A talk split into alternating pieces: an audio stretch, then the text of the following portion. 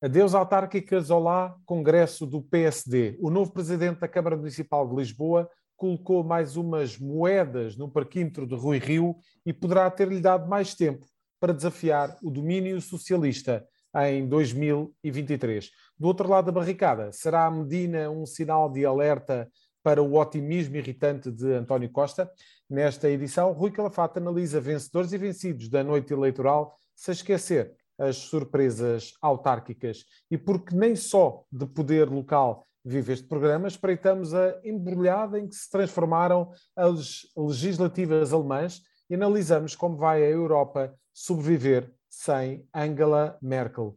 As imperdíveis sugestões culturais e a sempre inquietante pergunta da semana fecham este podcast. Bem-vindo ao 25 capítulo de Maquiavel para principiantes, o podcast do Jornal Económico da autoria do especialista de comunicação Rui Calafate. Rui, olá.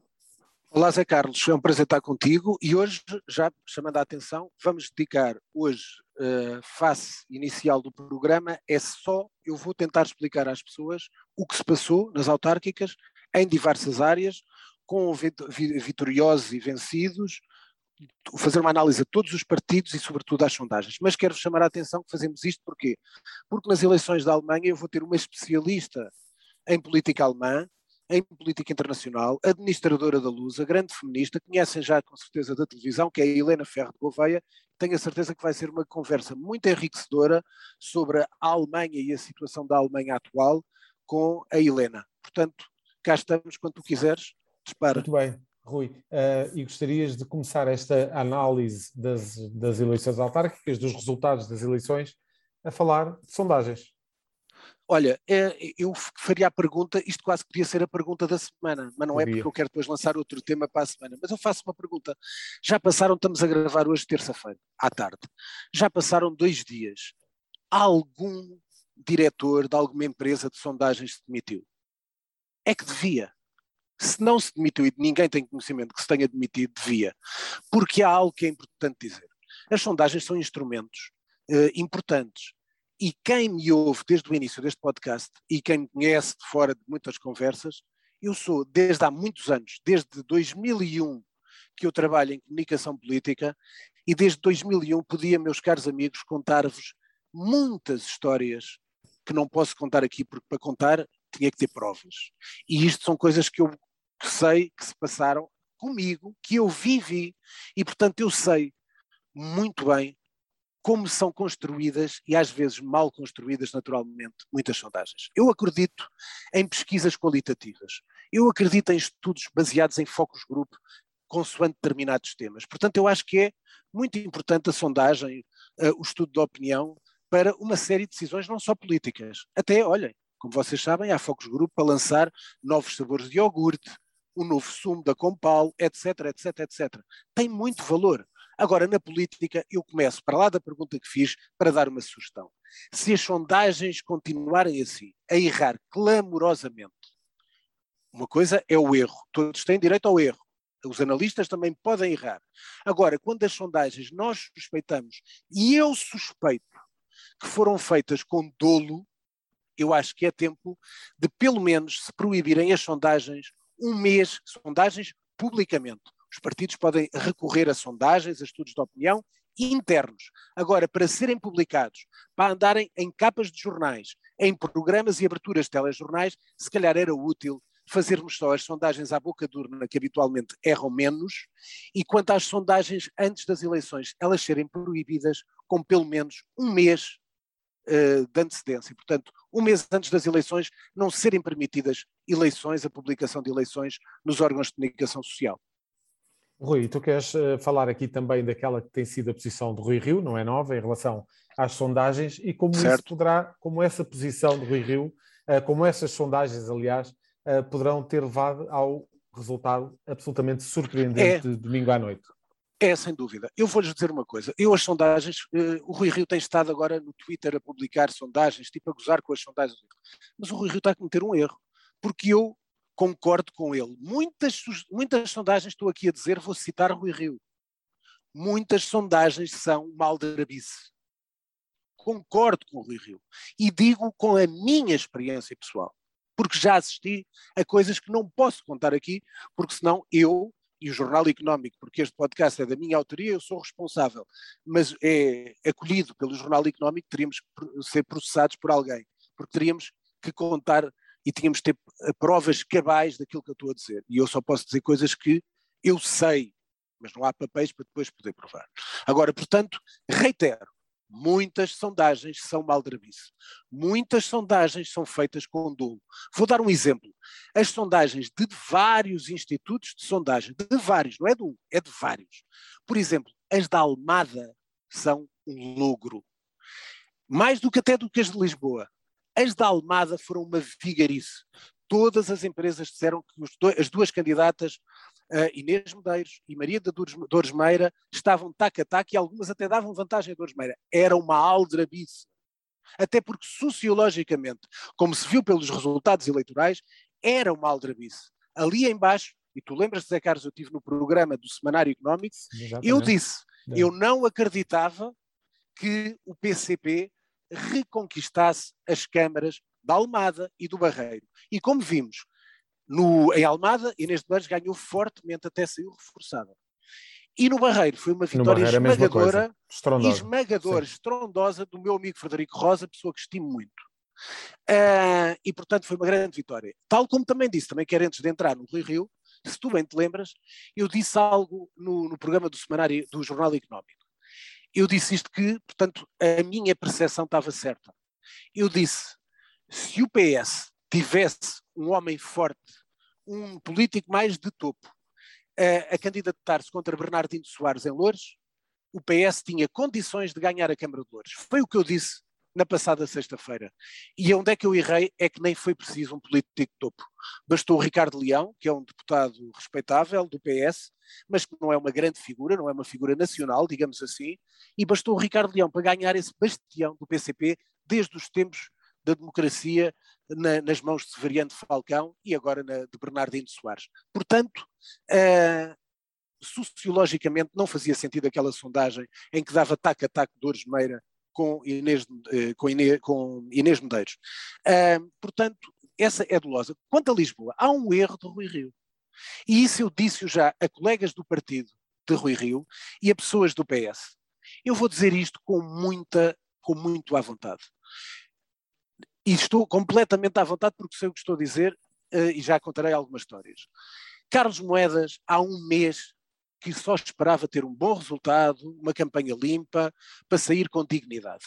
Era o próprio Carlos Moedas e toda a gente do PSD. Ainda hoje estive com o presidente de Câmara, encontrei o almoço. Ninguém contava, ninguém, só o maluquinho, desculpem o termo, só aqueles fanáticos, porque ninguém contava com a vitória de Carlos Moedas em Lisboa. Os debates correram-lhe mal. Mantenho, os debates correram mal. A campanha, perguntem a pessoas do PSD de topo, algumas que já estiveram com fotos com Carlos Moedas, com quem eu falei. A campanha, infelizmente, para Carlos Moedas, e ele sabe, e não sou eu que o digo, foi o próprio Carlos Moedas, que dois dias antes de terminar as eleições, numa entrevista que concedeu ao Observador, disse que sentiu muito, uh, que estava à espera de mais trabalho, de mais divulgação da comunicação social. E, portanto, ele sentiu isso. A campanha não foi boa. Eu sempre o disse isso. Havia gente incompetente à volta de Carlos Moedas, e mantenho, porque sei o que estou a dizer, tal como havia gente de grande talento, e se calhar um dia destes vou convidar para cá, como eu sempre realcei, o Manuel Soares de Oliveira, que é o autor dos outdoors, já tinha sido dos autores da, dos outdoors da Iniciativa Liberal e que é um grande publicitário, é um homem respeitável, aliás eu já colaborei com ele também noutras coisas e portanto uh, é uma pessoa que teve a trabalhar com o Carlos Moedas, tem todo o mérito profissional. Agora tinha várias pessoas ao lado mal. E, portanto, isto é importante dizer. O que é que aconteceu? As próprias sondagens contribuíram para a vitória de Carlos Moedas. Porquê? Perguntam-me vocês. Meus amigos, eu vou contar uma história muito simples. Em 2009, aconteceu o contrário de 2021. Em 2009, às 10 da noite, um bocadinho mais cedo, porque as eleições também, as urnas fecharam mais cedo, notou-se uma passagem do eleitorado. Em 2009 foi quando António Costa ganhou a Pedro Santana Lopes. Notou-se um voto direto, uma passagem direta de eleitores do PCP para o PS. Em 2021, notou-se uma passagem dos eleitores e Fernando Medina perdeu em média 8,5% de eleitorado em todas as juntas de freguesia, passou para a abstenção e para o PCP. O que é que eu quero dizer com isto? Como as sondagens criaram o efeito que Medina ganhava fácil, como os debates deram a vitória a Medina, como as dinâmicas de campanha não mostravam que Carlos Moedas estava tac a tac com Medina, houve muita gente que ficou em casa e houve muita gente que decidiu, até para alguma contestar alguma sobranceria do PS, decidiu apoiar o João Ferreira, que apareceu com uma campanha simpática, com boas ideias, e portanto vejam isto onde, onde, vocês viram a noite eleitoral, todos que me estão a ouvir, vimos Jerónimo de Souza quase como se estivesse no funeral e vimos João Ferreira no outro PCP sorridente e vitorioso. Porquê? São dois partidos porque, diferentes. Diferentes, porque o PCP cresceu em Lisboa, exatamente por isso. Porque enquanto Carlos Moedas conseguiu congregar algum voto útil à direita e cresceu, Carlos Moedas teve 35%. Reparem, meus amigos, em 2017, PSD e CDS tiveram os dois juntos 31%, portanto o fator moedas foi 4 pontos acima das eleições de 2017. Quem foi o grande derrotado da noite foi Fernando Medina. Fernando Medina perdeu 8,5 por uh, junta de freguesia em média de votos como eu vos disse há pouco. E, portanto, este, este fator das sondagens darem esta vitória tranquila à Medina desmotivou o voto à esquerda no voto útil. E, portanto, o voto dividiu-se pela subida do PCP e pela manutenção do Bloco de Esquerda. E em Beatriz Gomes Dias, que ficou como vereadora. Porque se houvesse eleições com sondagens tac a tac, o voto útil aconteceria tanto à esquerda como à direita e provavelmente a CDU não teria a votação que teve nem o Bloco de Esquerda. E, portanto, estas sondagens que Rui Rio hoje goza, e tem razão em gozar porque eu confirmo algumas são dolosas, a verdade é que contribuíram e muito para a vitória de eh, Carlos Moedas. E quero dizer duas coisas. Eu disse num programa anterior, que é verdade, não tinha tido contacto com ninguém nenhum destes dois uh, candidatos à Câmara de Lisboa, pessoas que eu estimo e que conheço, a não ser o Carlos Moedas, quando morreu a minha mãe, que me enviou uma mensagem muito digna, uh, a dar os pêsames, que eu agradeci naturalmente. e eu, pá, isto curiosamente, eu falei com o Carlos Moedas por mensagem na quinta-feira, até sei o que falei, não interessa estar a dizer, e, curiosamente, no domingo, vinha do almoço, e ali na, na Duque d'Ávila, Passa uma pessoa por mim, calmíssima, descontraída, sem staff nenhum, sem ninguém atrás, sozinho. Olá, Rui, tudo bem? E tivemos 15 minutos a falar. Estive a falar com um homem simpático, civilizado, educado, que sei que é. Mas esse é um dos primeiros grandes problemas. É que este homem simpático e civilizado que eu estou a dizer, com quem estive a falar 15 minutos e com quem já não falava há algum tempo, se chama Fernando Medina. E estivemos a falar um bocadinho ali de campanha eleitoral. E essa é a primeira pergunta que eu quase faria ao Fernando Medina. Quantos lisboetas em seis anos sabem o Fernando Medina é uma pessoa simpática e educada. Não é porque ele tivesse tido algum ato de, de pouca educação, não é isso. Eu estou a dizer o que é que eu quero dar este exemplo. É que Fernando Medina, durante seis anos, por ser um homem tímido, por ser um homem de gabinete, também muito parecido com Carlos Moedas, apesar de Carlos Moedas ser um homem mais aberto, porque já teve outras campanhas eleitorais, Fernando Medina, em seis anos, nunca gerou empatia com os lisboetas. Portanto, os lisboetas, ao fim de seis anos, não conheciam bem o homem Carlos, uh, o homem Fernando Medina, que baseou muito a sua ação em termos de comunicação, naquele espaço que tinha na TVI na análise. Em termos de pessoais, para lá das ações, ele foi, fez muita coisa importante, nomeadamente as pessoas estão a esquecer, juntamente com as freguesias que tiveram um trabalho fantástico durante a pandemia, do apoio social a idosos, que foi feito por todas as juntas, e sem esquecer o seguinte, em 2017, Lisboa, nas suas 24 freguesias, não sei se estão recordados, o partido ficou em segundo lugar, foi o CDS da Solução Cristas, com 20%, com 21%. E a, e a candidata do PSD, Teresa Leal Coelho, teve 10%, ou 11%. Ora bem, nessa altura, o PSD ficou com quatro juntas de freguesia. Estrela, Santo António, uh, Arieiro e uh, Belém todas elas, à exceção até da minha junta de freguesia, que não conheço o presidente da junta, sou amigo dos três. Rosinha, Fernando Ribeiro Rosa, que sou amigo há muitos anos, uh, de Belém, Luís Newton da Estrela e Vasco Borgado, que é um excelente presidente de junta de Santo António. Todos eles uh, reeditaram as suas vitórias e, sobretudo, houve um crescimento nas juntas de freguesia, onde, onde o, o, PSD voltou a conquistar Neste momento, o PS ficou com 13 juntas, uh, o PSD com 10 e o PCP tem uma que é Carnide, que é tradicionalmente do PCP, e, portanto, houve aqui um acréscimo, porque houve alguns presidentes, nomeadamente Lumiar. Lumiar, o PS já sabia que ia perder Lumiar, Porque, infelizmente, o presidente da Junta de Lumiar, para eles, é uma pessoa que aparece muitas vezes na televisão, mas se calhar trabalhou pouco no Lumiar, que se chama Pedro Delgado Alves. E o candidato do PSD foi um bom candidato, que é o Ricardo Mexia, que era, tinha alguma notoriedade da televisão, foi um dos médicos que saltou para a ribalta. E, portanto, aqui houve esta mudança que foi algum cansaço de Medina, algumas medidas, as ciclovias cansaram muita gente, e também desgaste, nomeadamente, como é óbvio, com a última semana de campanha em que praticamente não se falou dos problemas das cidades, e não falo só de Lisboa, falo das cidades do país, e andámos a falar de bazucas e de obras e não sei o quê, e de milhões, quando isto é umas eleições autárquicas, é para tratarmos dos nossos problemas de cada cidade. Uh, e, portanto, Medina perdeu por isto. Sobre o futuro, rapidamente quero dizer que é muito complicado. Vamos ver até na Assembleia Municipal, a maioria é de esquerda. E na Câmara, Sim. a maioria, Carlos Moedas tem sete vereadores, Medina sete, dois vereadores do PCP e um vereador do Bloco de Esquerda. Portanto, é muito difícil constituir uma maioria. Vai ser muito complicado governar Lisboa. Portanto, vamos ver como é que Carlos Moedas vai desatar este nó. Uh, ah, um, Rui, e, e, para já, não, não, não podendo ir partido a partido, podemos aqui fazer aqui alguma análise relativamente este resultado em Lisboa. De que forma é que o PS e António Costa terá de olhar para este resultado? Sinceramente, eu acho que tenho que olhar de outra maneira, que eu vou contar, e eu ainda não vi nenhum comentador, sou imenso a comentar, mas eu sinceramente desconheço algo, a capacidade de conhecimento destas pessoas. Por exemplo, isto que eu contei há pouco, 2009, ninguém contou isto. Isto eu estou a contar porque sei na pele, porque estive nesta campanha. E, portanto, sei o que se passou. Mas ninguém sabe porque ninguém investiga. Tem que se estudar um bocadinho eu estudo, mas para lá disto eu também conhecia de saber experiência feita, digamos assim, saber empírico. Ora bem, eu acho que há outro fator importante que ninguém tem falado. Primeiro, dar o mérito a Rui Rio. Rui Rio, eu sou muito contestatário de Rui Rio, contestatário no sentido que eu continuo a achar que entre António Costa e Rui Rio as pessoas ainda não construíram a percepção que Rui Rio vai ser o próximo primeiro-ministro. E enquanto houver este fator, António Costa pode continuar mais tranquilo. É o que eu digo e que é fácil de perceber para qualquer pessoa que seja racional. Isto é verdade, não tem nada a ver. O Rui Rio tem esse grave problema, que é a, questão, a construção dos inimigos. Ele às vezes perde-se e parece o Dom, Quixote, o Dom Quixote a combater moinhos de vento.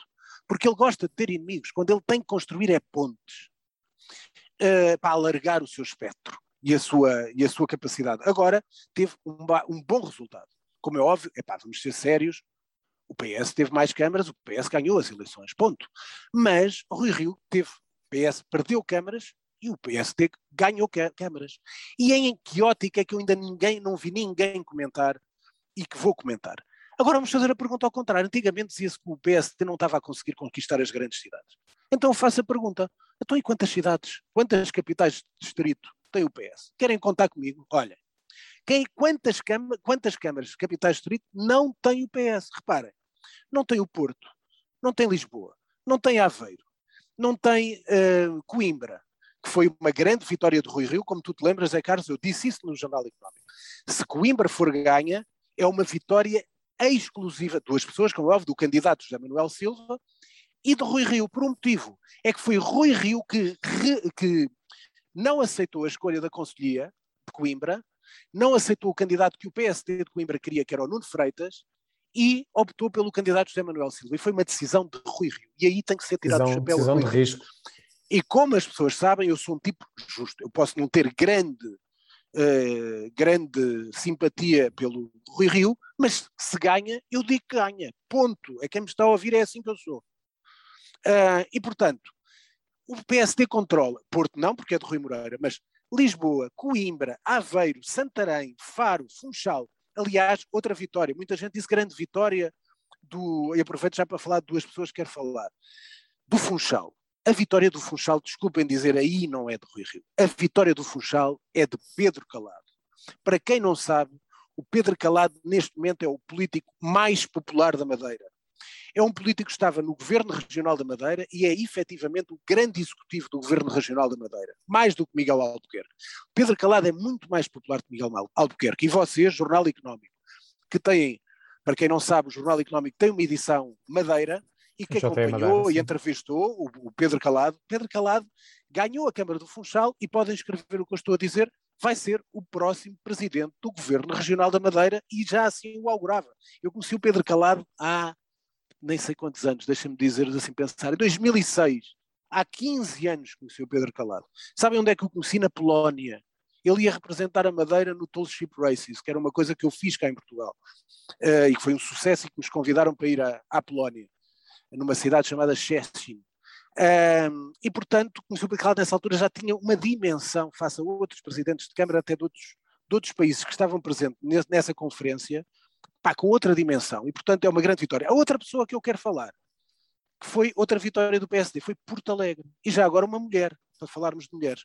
Esta senhora que ganhou Porto Alegre, Fermelinda Carvalho, derrotou a Adelaide, que era a atual presidente da Câmara de Porto Alegre, que era do Movimento Independente, derrotou o deputado Luís Moreira de Testa, do PS, que teve lá António Costa três vezes em campanha eleitoral, e esta senhora Fermelinda Carvalho foi três vezes seguidas, ganhou a Câmara de Arronches, que era uma Câmara que nem era do PSD. De repente foi convidada para ir para Porto Alegre. E esta senhora ganha a Câmara de Porto Alegre.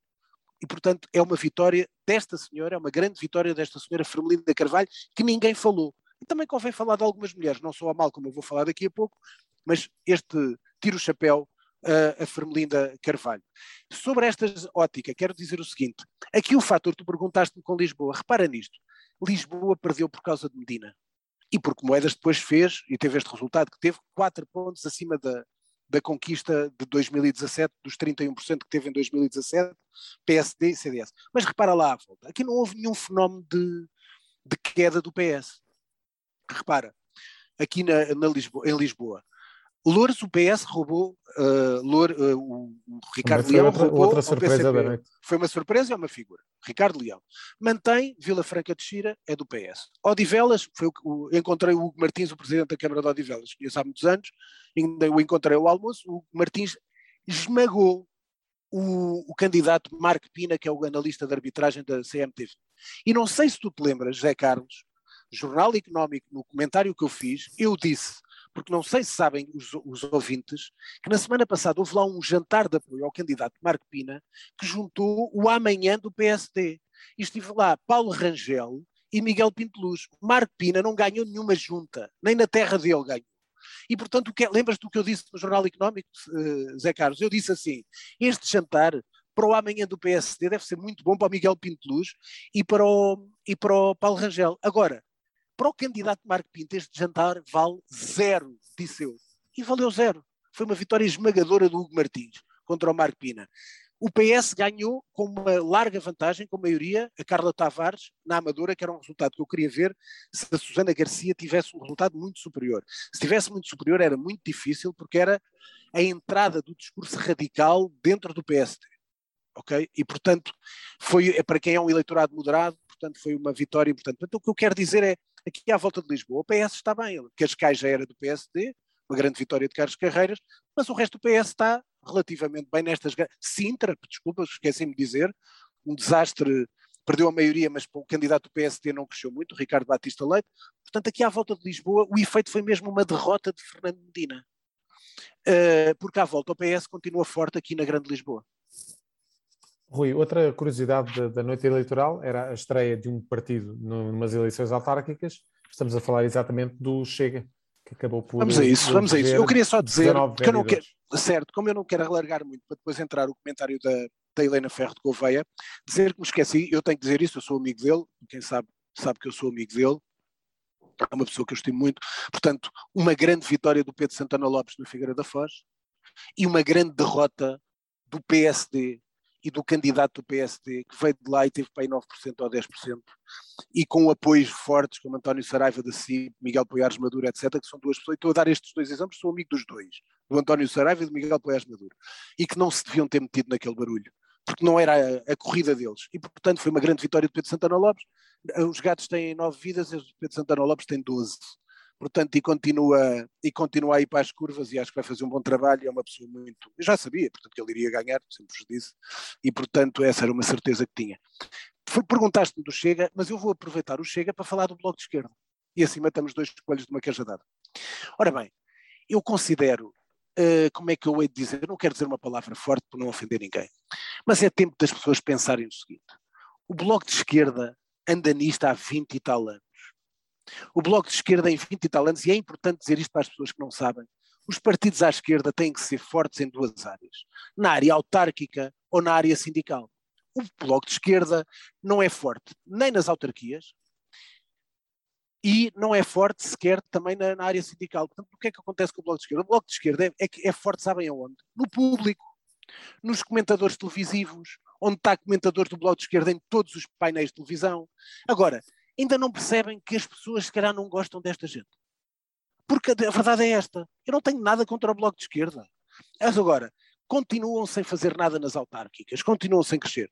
E um partido que tem dois anos, o partido André Ventura, com todos os defeitos que tem, o partido André Ventura teve 19 vereadores. O partido André Ventura teve em Cascais, Azambuja, Odivelas, Loures, Vila Franca de Xira, Sintra, Benavente, Entroncamento, Salvaterra de Magos, Santarém, Moura, Serpa, Lolé, Portimão, Seixal, Sesimbra, Moita, Vila Verde e Mangualde. Elegeu vereadores em todas estes, é quase no país todo. E o Bloco de Esquerda não consegue fazer isso. Andam há 22 anos com tantos comentadores na televisão, com tantos artigos de opinião do Bloco de Esquerda, com tanta cobertura televisiva, onde está a Catarina Martins, estão lá 10 jornalistas e não conseguem mais do que isso. É tempo do Bloco de Esquerda pensar.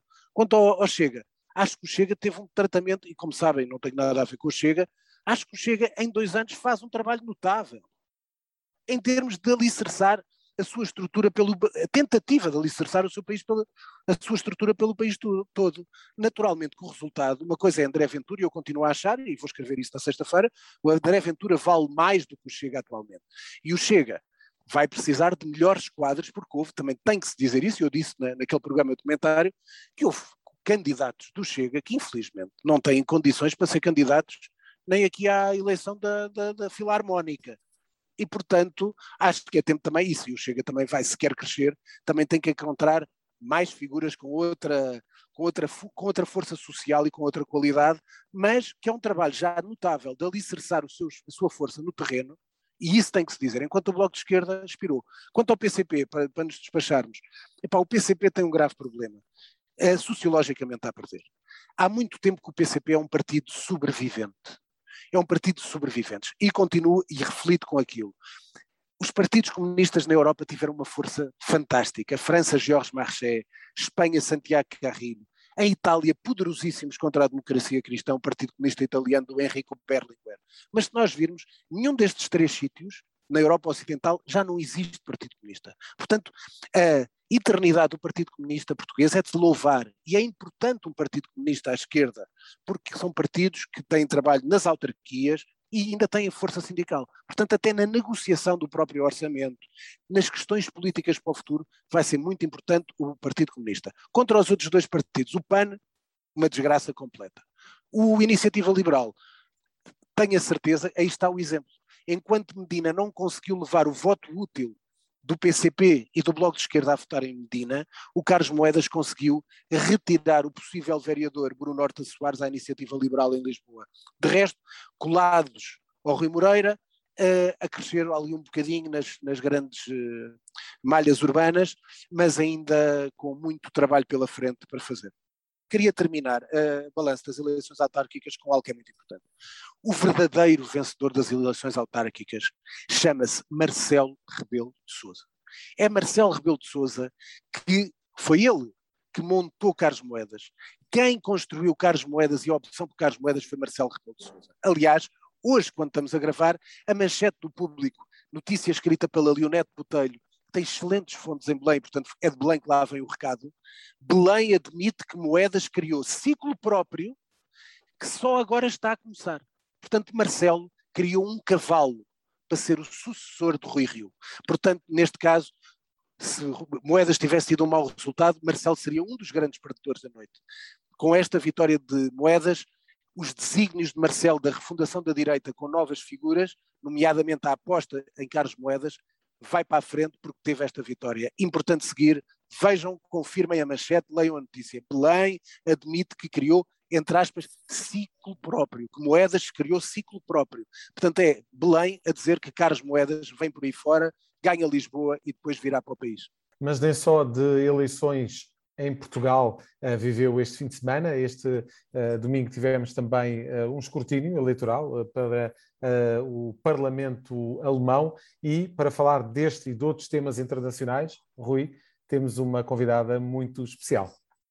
É verdade, olha, eu convidei primeiro uma nota, é a primeira mulher, portanto ela vai ficar satisfeita, é a primeira mulher convidada do podcast Maquiavel para principiantes. E a pessoa que eu convidei, porque eu gosto de pessoas que sejam especialistas naquilo que falam, convidei a Helena Ferro de Gouveia, que, que já conhecem muita gente, que é uma conhecida especialista em política internacional, costuma aparecer em vários canais de televisão, ainda na semana passada esteve na RTP3 com a Márcia Rodrigues, uh, é administradora da Lusa, é minha amiga, é uma grande mulher e é uma grande feminista. Uh, e, portanto, aliás, vamos falar de uma área que ela conhece como ninguém, e depois até o último tema internacional vamos fazer aqui duas perguntas, eh, três perguntas para a Helena e depois também lhe fazer um desafio porque ela tem um podcast também aqui no Jornal Económico. Exatamente, portanto, 10 minutos de mundo. Era, e portanto a Helena, eu queria, queria vos apresentar, já vos tinha dado essa, essa notícia, portanto para falarmos das eleições alemãs temos uma pessoa que viveu muitos anos na Alemanha, que quando aconteceram aquelas enxurradas aquelas alterações climáticas que apareceram na Alemanha e que por acaso marcaram muito, como com certeza a Helena concordará, este, este caminho, este desenvolver das eleições alemãs, porque foi o momento em que Armin Laschet, o possível sucessor de Angela Merkel, na CDU, foi apanhado a sorrir num momento de catástrofe. A Helena estava lá nessa altura e até entrou em direto para Portugal para falar e contar o que estava a passar. Portanto, tenho aqui uma autoridade na matéria sabe falar muito bem alemão, lê jornais alemães todos os dias, é uma grande comentadora, administradora da Lusa, ex-jornalista do Público há muitos anos, com um grande conhecimento também de África, etc. Portanto, Helena, bem-vinda, é um gosto estar aqui contigo. Olá, muito obrigada pelo convite e é um gosto estar aqui num, num podcast de gente inteligente para gente inteligente. Bem-vinda, Helena. Obrigado. Olha, queria te perguntar o seguinte: eu, a pergunta que eu te faço é simples achas que o conhecimento tens e também sobre o que irá decorrer e tu explicarás, mas não, eu de fora, eu que acompanho política internacional há muitos anos, parece que senti desde essa, esse momento desse sorriso quase tenebroso do Armin Laschet, mas sobretudo uma coisa, é que Scholz, o líder da SPD, do SPD, praticamente conseguiu passar melhor a mensagem que seria o verdadeiro Delfim de Angela Merkel do que o próprio sucessor da CDU. Concordas? Concordo com a tua leitura, Rui. Eh, esta campanha foi uma campanha a três momentos. Houve um primeiro momento que ficou marcado pelos verdes, e nós tínhamos a candidata dos verdes, a Annalena Baerbock, que estava era mesmo tida como uma possível chanceler ou uma, a primeira chanceler dos verdes, e se nós olharmos para as sondagens há uns meses atrás, os verdes dominavam as sondagens, foi o primeiro grande momento eleitoral. Depois, Ana Helena Baerbock foi descendo nas sondagens e desceu por erros próprios, desceu sobretudo por dois erros, porque mentiu no currículo e os alemães não perdoam a quem minta, a quem falsifica ou quem manipula currículos. Não é a primeira vez que isso acontece na política alemã, que o político que tenta uh, aldrabar, e passa a expressão, currículos é depois penalizado e é penalizado à séria pelos eleitores, e num segundo momento ela publicou um livro onde cometeu plágio, outro, crise, outro crime de lesa majestade para os alemães, os alemães são uma sociedade onde a ética tem valor e é dado valor à ética, sobretudo a quem faz investigação, e isso penalizou a candidata dos Verdes, não obstante, os verdes tiveram um dos melhores resultados eleitorais de sempre e quase que duplicaram o número de votos que obtiveram em relação a 2017. Este é o primeiro momento. Depois, nós, num segundo momento, tivemos o Armin Laschet, que supostamente seria o Delfim de Angela Merkel, a, a liderar as sondagens e era tido como o natural, natural chanceler. O Laschet é alguém que é muito comete muitas gafes. Esta gafe que ele cometeu e que também foi penalizado por ela é, é indesculpável, mas não é a primeira vez que ele as comete. Aliás, durante no decorrer da campanha, antes de, das inundações, ele fez um conjunto de declarações onde de alguma forma questionava, ou tratava com leviandade, não, não, não quero usar a expressão questionar, tratava com leviandade uh, a questão das alterações climáticas. Conhecendo a sociedade alemã, a sociedade alemã é uma sociedade que tem há muitos anos, pelo menos desde os anos 80, a política ambiental no seio da sua política, e basta nós recuarmos na história para nos recordarmos que os Verdes, o Partido dos Verdes, se senta no Parlamento desde 1983. Portanto, desde a década de 80, que questões ambientais que vão desde a simples triagem do, dos lixos, vão desde a reflorestação, vão desde a luta antinuclear. Portanto, a temática ambiental é algo que é transversal à sociedade alemã, não é uma política de nicho, é algo que vai da esquerda à direita e que é muito, muito consensual. Quando alguém questiona, uh, portanto, as alterações climáticas, quando questiona as questões ambientais, uh, não é bem aceite, bem pelo, pelo eleitorado. Ele fê-lo por azar, dias antes de, de, de, ocorrerem as inundações, e que foram gravíssimas, vitimaram mais de 180 uhum. pessoas, tiveram um impacto económico brutal nas, na casa dos milhares de milhões de euros, e, portanto, tudo isto acabou por impactar, portanto, no decorrer da campanha eleitoral. Uh, ainda o Olaf Scholz. Olaf Scholz é aquilo que se chama um político uh, sólido não sendo um político carismático, alguém... Posso brincar? Desculpa, muito... desculpa interromper. Pode. Helena, desculpa interromper. Vou brincar contigo com um velho clássico do, da publicidade, que era tem a fiabilidade da engenharia alemã. É isso que querias dizer? É fiável? É exatamente, é, é fiável. Aliás, a alcunha dele é Scholzomat, que significa Sim, autómato. Exatamente. Uhum. É alguém em quem os alemães podem depositar confiança porque é absolutamente fiável. Aliás, os sociais-democratas, o SPD alemão, o equivalente aos. Quando se diz aqui sociais-democratas, é preciso perceber que na Alemanha os sociais-democratas equivalem Sim, ao PS. Uhum. ao PS. Portanto, há aqui uma designação diferente uh, os sociais-democratas têm tradição de enviar ministros das Finanças, não é a primeira vez que isto sucede, como candidatos a chanceler. Porquê? Porque por força do, do cargo, e o ministro das Finanças é quase o número dois do, no governo, não o uhum. sendo formalmente, oficiosamente é o número dois do governo. A seguir ao, à chanceler ou ao chanceler é o homem ou a mulher que mais poder tem no governo alemão. Uhum. Olaf Scholz é um homem, portanto, como eu dizia, um homem fiável, um homem que tem uma política muito próxima da política de Angela Merkel. Aliás, ele fez-lo em campanha. Há dois momentos muito fortes dele: um em que ele tem um cartaz em que está a fazer o célebre gesto do losango com as mãos, como Merkel, a mensagem uhum. é muito clara, e há um segundo momento onde ele diz: uh, Eu também consigo ser chancelerina. Portanto, ele não, não tem problema nenhum, não, não tem peso nenhum em pegar numa figura que é da direita, que é dos democratas cristãos, mas dizer que eu sou a pessoa que naturalmente continuará o legado de Angela Merkel. E isto é uhum. é muito interessante para quem se interessa por política, observar a capacidade que um partido de centro-esquerda tem de admirar alguém que vem do centro do centro-direita. Uh, Olaf Scholz conseguiu, portanto, com esta solidez, com esta fiabilidade, conquistar os alemães e também porque, assim, ele foi um bom ministro das Finanças. Durante a pandemia, os alemães foram capazes de responder com muita celeridade às necessidades da economia. A economia alemã fechou antes da economia portuguesa, eu recordo-me perfeitamente ter estado na Alemanha e estar tudo absolutamente encerrado, e abriu muito depois da economia portuguesa. No entanto, os apoios chegaram de uma forma célere, pouco burocrática, às empresas, ao comércio, àqueles que necessitavam. E isso muito devido ao Olaf Scholz. Portanto, a forma como ele geriu a pandemia do ponto de vista, enquanto Ministro das Finanças, é, é algo que é reconhecido pelo, pelo eleitorado alemão. E teve, ao longo deste período todo, ele não cometeu gafes, manteve-se numa posição um bocadinho low profile, portanto, sem fazer grandes declarações, sem fazer, portanto, não ter nenhuma, nenhuma política espetáculo. Aliás, os alemães são um bocadinho avessos à política espetáculo, mas manteve sempre este registro e foi este registro que lhe deu a, a, vitória, embora por uma pequena, um percentual muito tenue, que lhe deu a vitória nas eleições de, de 26 de setembro. E, portanto, achas que este cenário que está em cima da mesa do, de uma coligação tripartida, digamos assim, com os verdes, portanto, do SPD com os verdes e com os liberais, aliás, as pessoas às vezes esquecem-se disso, o FDP, que são os liberais, o FDP tem uma longa tradição de grande importância na formação de maiorias na, na Alemanha.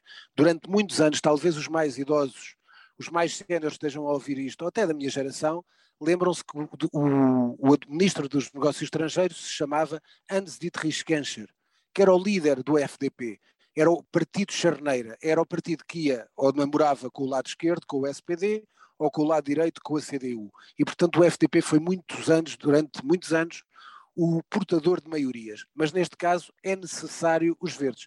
Achas que o Laschet tem alguma capacidade, ele que continua a batalhar, diria que mais para tentar sobreviver, de fazer alguma maioria, quando o SPD pode construir esta com os verdes e, o, e os liberais?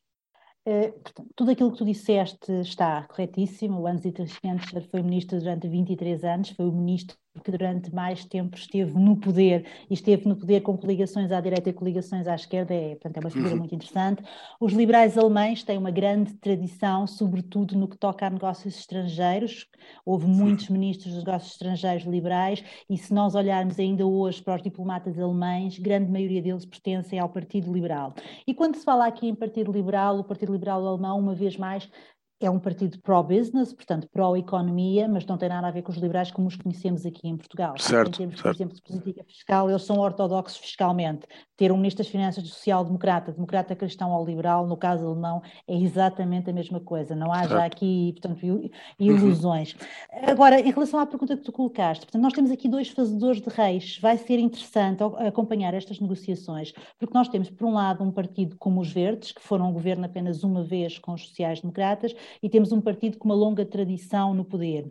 E vai ser um entendimento que ou o Olaf Scholz ou o Armin Laschet conseguirem fazer com estes dois partidos, porque ainda está aberta a possibilidade, portanto, há a tal coligação, portanto, Jamaica, entre, entre SPD, um, entre CDU, Verdes e Liberais, e há a coligação Semáforo, portanto, há aqui várias, várias possibilidades de coligação entre é, Semáforo que tem a ver com os dos partidos. Portanto, estas uhum. duas coligações são aritmeticamente possíveis. Há dois cargos que vão determinar, e a negociação desses dois cargos que vão determinar o decorrer das negociações, além do cargo de chanceler, que será necessariamente para o partido que, portanto, maior será ou para os sociais-democratas que venceram as eleições ou para os democratas cristãos que ficaram em segundo lugar. Há o cargo de Ministro das Finanças, que é, como eu dizia há pouco, um, portanto, um cargo determinante na política alemã, e o cargo de Ministro dos Negócios Estrangeiros. Sabemos que os liberais querem o cargo de Ministro das Finanças, o que significa que deixaria para os verdes um cargo que também é possível, que é o cargo de Ministro dos Negócios Estrangeiros. Estes são, é, um, é um fator determinante nas negociações. Depois, há algumas questões de política social, e portanto de política interna, política social, que, que, vão ter também aqui algum peso na, nas negociações e uma vez mais as questões de política energética, porque a uhum. Alemanha fez a opção, ou tomou a opção em 2011, depois de Fukushima, de encerrar todas as centrais uh, nucleares alemãs, a última será encerrada em 2022, ao fazê-lo livrou-se da, da, energia nuclear, mas criou um grande problema ao país. A Alemanha neste momento é um país muito dependente de energia fóssil. E a energia fóssil, como todos sabemos, é impossível à Alemanha cumprir as metas climáticas às quais, portanto, às quais se vinculou. Esta é uma questão que, pronto, não é falada normalmente externamente, mas que internamente tem um peso muito grande. E depois as empresas, as grandes empresas energéticas, são, são empresas que empregam muita gente, que têm um peso de muitos milhões na economia alemã. Portanto, uhum. este também será um tema. Portanto, a forma como forem geridas estas questões e como forem acomodadas num programa de governo tripartido que não será fácil, atenção, estas negociações não serão fáceis. Eu recordo que em 2017 nós precisámos de esperar 200 dias para haver um governo e então houve uma intervenção do Presidente da República, do Frank-Walter Steinmeier, que sentou democratas cristãos e sociais-democratas e disse, meus senhores, temos que pensar no interesse do país, no interesse da nação, no interesse da uhum. Alemanha, portanto chegam a um entendimento. Uh, provavelmente vamos ter aqui, não nos vamos despedir de Angela Merkel tão cedo. Pelo menos até o Natal podemos contar com Olha, Angela Merkel, sim. E era, e era por isso mesmo que eu, falando em despedidas, que é o seguinte, eu lembro-me muito, até tive no outro dia a folhear algumas coisas, até que eu próprio escrevi na altura, uh, que era, uh, pá, eu ainda me lembro quando ela sucedeu ao Helmut Kohl. A Alemanha deu durante muitos anos uma série de grandes líderes que ficaram na história em termos de liderança e que muita gente dizia que eram líderes que não voltavam a existir mais. Primeiro o Konrad Adenauer, depois o Willy Brandt, depois o Helmut Schmidt, depois o Helmut Kohl. E de repente quando passa de Helmut Kohl a CDU para, para Angela Merkel, de repente toda a gente dizia, ah, isto é fraca, uma líder fraca e tal. Hoje em dia, depois de 16 anos de poder, a grande pergunta é como é que vai ficar uma União Europeia, que já é uma, um fado à desgarrada, sem a única líder, que era efetivamente a líder da União Europeia é assim, suceda quem suceder a Angela Merkel vai ter um trabalho hercúleo pela frente. Aquilo que tu dizias faz, faz, faz todo o sentido. Quando Adenauer foi o primeiro chanceler alemão no pós-guerra, teve o papel de curar feridas, de tentar unificar a Alemanha, de tentar construir as bases para uma democracia, uma democracia que é hoje uma democracia forte, uma democracia sólida, e isso deve-se ao trabalho incansável de Konrad Adenauer, que foi chanceler e já era um homem idoso. É preciso nós recordarmos sim, sim, isso. Eu lembro portanto, Konrad Adenauer, quando chegou ao poder, era um homem idoso e esteve no poder até aos 90 anos, aliás, até mais de 90 anos, portanto, é, é, é um dos grandes chanceleres alemães. Temos o Willy Brandt, obviamente, que conseguiu fazer o entendimento a leste e todos nós nos lembramos do ajoelhar portanto, em Varsóvia e da reconciliação entre a Alemanha e a Polónia. Temos o Helmut Schmidt, o homem que enfrentou o terrorismo e não teve uma tarefa todo fácil, de todo fácil, portanto, na Alemanha. Temos o Kohl, que foi um grande chanceler e que acabou o seu consulado em desgraça. E eu, eu aqui parece-me fazer uma nota. O uh, Helmut Kohl acabou o seu consulado envolvido num escândalo de financiamento partidário. É preciso dizer aqui que Helmut Kohl não enriqueceu pessoalmente, portanto, o dinheiro que foi doado ilicitamente foi doado à CDU e que ele pagou cada cêntimo, não uhum. só o que foi doado, como pagou cada cêntimo da multa. E isto é importante porque demonstra bem as diferenças entre sociedades, e quando se fala em sociedades éticas, ele sim, ele errou, sim, a CDU recebeu dinheiro indevidamente, mas todo esse dinheiro foi devolvida à sociedade e a multa também, também foi devolvida e ele pagou do seu próprio bolso, pronto, com a ajuda de amigos, conhecidos, Sim. pessoas que se fizeram sociais, mas isso é importante. Veio Angela Merkel, Angela Merkel quando surgiu, e eu recordo-me, acompanhei a carreira dela toda, quando foi eleita secretária-geral, quando foi eleita presidente, quando ela própria fez checkmate a Helmut Kohl, portanto acompanhei todo, portanto, todo este percurso, e as pessoas diziam, não, isto é uma líder de transição, ela não vai ser uma chanceler fraca, não, não, não, não tem capacidades. Angela Merkel fez uma enorme evolução, porque ela herdou uma Alemanha que ainda era uma Alemanha que lidava com os fantasmas de se tornar uma nação normal, uma nação depois a reunificação, quando, se nós nos recordarmos, foi em 1990, historicamente, uhum. ela foi eleita chanceler pela primeira vez em 2005. Em termos históricos, é um passinho de bebê, portanto, não, não é rigorosamente nada. E conseguiu tornar-se, portanto, na líder do mundo livre, para citar as palavras de Barack Obama tendo dois grandes pilares, e é isso que me parece importante referir. O pilar europeu, Angela Merkel é uma europeísta, deu uma importância enorme à, à, à, União Europeia e aprendeu com os próprios erros. Ela cometeu erros em 2008, durante a crise económica e financeira, ouviu talvez demasiado Wolfgang Schäuble, que era um ultra-ortodoxo, se assim quisermos dizer, portanto, de, das finanças e, portanto, ouviu talvez demais, talvez por ela ainda perceber pouco ou se sentir pouco segura nas questões de, de, finanças, mas aprendeu. Nós vimos a resposta que foi dada pela Alemanha, acompanhada pela França, agora durante a crise, a crise pandémica e estas bazucas de que estamos todos agora a, a beneficiar, ou que todos os países da União Europeia irão agora beneficiar, deve-se muito à ação da Alemanha que aceitou pela primeira vez fosse contraída dívida, que vai contra todos os princípios alemães. Portanto, uma, aliás, uma das grandes questões é saber se estes mecanismos que foram criados se vão permanecer ou não no seio da, da, da União Europeia, porque eles dentro da sociedade alemã são controversos. Portanto, a Angela Merkel tinha uma, um pilar europeísta, simultaneamente atlantista.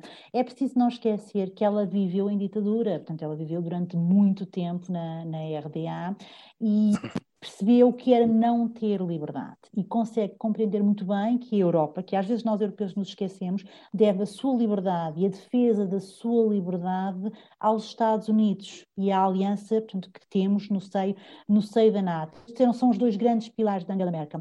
O próximo chanceler, mas isso eu creio que se, se chamar Olaf Scholz ou se chamar Armin Laschet vão manter estes dois grandes pilares, que são pilares fundamentais da nação alemã, mas vão precisar de algum tempo de adaptação. No entanto, é preciso nós não nos esquecermos que há sempre os bastidores, ou seja, os chanceleres vão saindo, claro que há um lado portanto, mais portanto, de liderança dos chanceleres, mas há todo um conjunto de instituições que continuam a funcionar. Eu recordo que o eixo franco-alemão, que é fundamental para a política europeia, continua a funcionar independentemente de quem seja o chanceler ou de quem seja o presidente francês. Os alemães têm uma série de organismos bilaterais, fazem reuniões bilaterais com muita regularidade entre todos os ministérios. Portanto, há uma grande concertação no seio da Europa entre estes dois grandes países. E enquanto essa concertação for possível, eu penso que a Europa está estável.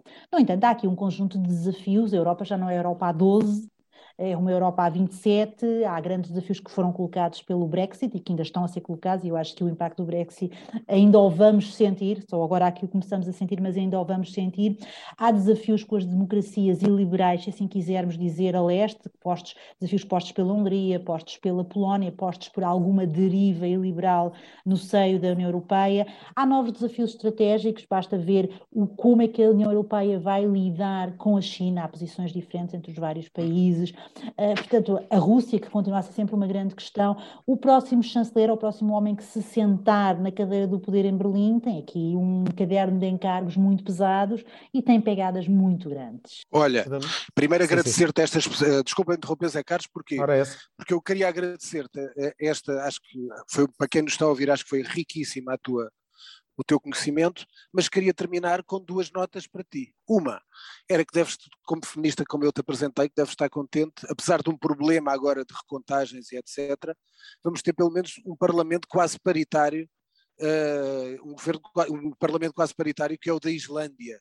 Portanto, e até se contava que pela primeira vez, antes desta, deste tal problema, seria mais mulheres do que homens no Parlamento islandês. E a segunda, aproveitar para tu promoveres um bocadinho o teu podcast aqui junto dos meus ouvintes, que eu acho também interessante e que pertence, e que pertence também ao Jornal Económico, portanto tenho todo o gosto disso. Em relação à primeira nota, eu acho extraordinário que finalmente se comecem a dar passo e passos concretos no sentido da paridade e o Parlamento islandês elegeu 30 mulheres e 33 homens. Portanto, estamos aqui muito próximos de uma igualdade de representação e parece-me que este é o caminho, sendo que as mulheres representam metade da população mundial, portanto isto é um sinal, é um sinal positivo e é um sinal de uma normalização que é necessária. Em relação ao meu podcast, eu convido a quem se interesse por temas de, pronto, internacionais. É um podcast chama-se 10 Minutos de Mundo e, no fundo, é isso: é uma viagem a vários pontos deste planeta, onde normalmente trazemos cultura, trazemos música, trazemos sempre aspectos pronto, culturais. Faço a meias com, com um grande viajante e com um amigo meu que é o Nuno Vargas, e pronto, convido-os a escutar. Ele esteve interrompido agora para férias e por questões de trabalho, mas volta em breve, volta em força e são todos bem-vindos bem-vindos a, a, escutar este podcast. Os episódios anteriores esses estão disponíveis nas plataformas habituais e também nas do Jornal Económico. Olha, Helena, muito obrigado pela tua presença. Gostei muito de estar aqui contigo. E acho que foi muito rico para todos os que nos ouviram. Muito obrigada, muito obrigado. Rui. Muito obrigada a todos. Muito obrigado, Helena. Então, obrigado. E, e vemos, tá, vemos em breve. Uh, vemos em breve. 10, 10 minutos de mundo. Muito obrigado, Exatamente. Helena. Passamos então agora para as nossas sugestões culturais sugestões rápidas. Uh, o, são os dois da Alfaguara, um dos melhores livros do ano que eu já estou a ler, que é o do Douglas, Stewart, o Shaggy Bane, foi o prémio, foi Booker Prize uh, de 2020, recomendo, e comprei hoje, portanto ainda não comecei a ler, mas tinha dito na semana passada ao Paulo Rebelo Gonçalves que era um dos livros que eu mais aguardava para este ano, O Regresso, quarto livro editado em Portugal, do grande escritor colombiano, que vai ser Nobel no futuro, podem escrever, que se chama Juan Gabriel Vázquez, é da Alfaguara, o livro chama-se Olhar para Trás, recomendo.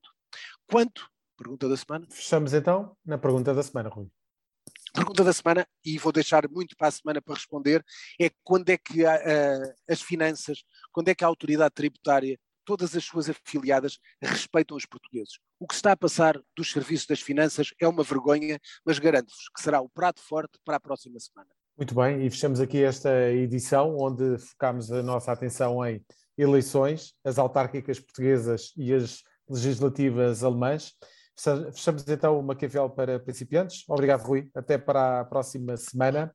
Obrigado, Zé Carlos. Cá estamos para a semana. Espero que tenham muito gostado bem. bastante da Helena Ferro de Gouveia. Eu gostei muito de falar com ela. Acho que foi muito rico o contributo que ela deu sobre a Alemanha para quem nos ouviu.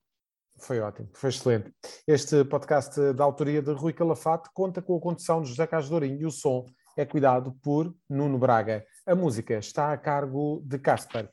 Fechamos o manual. Até para a próxima semana.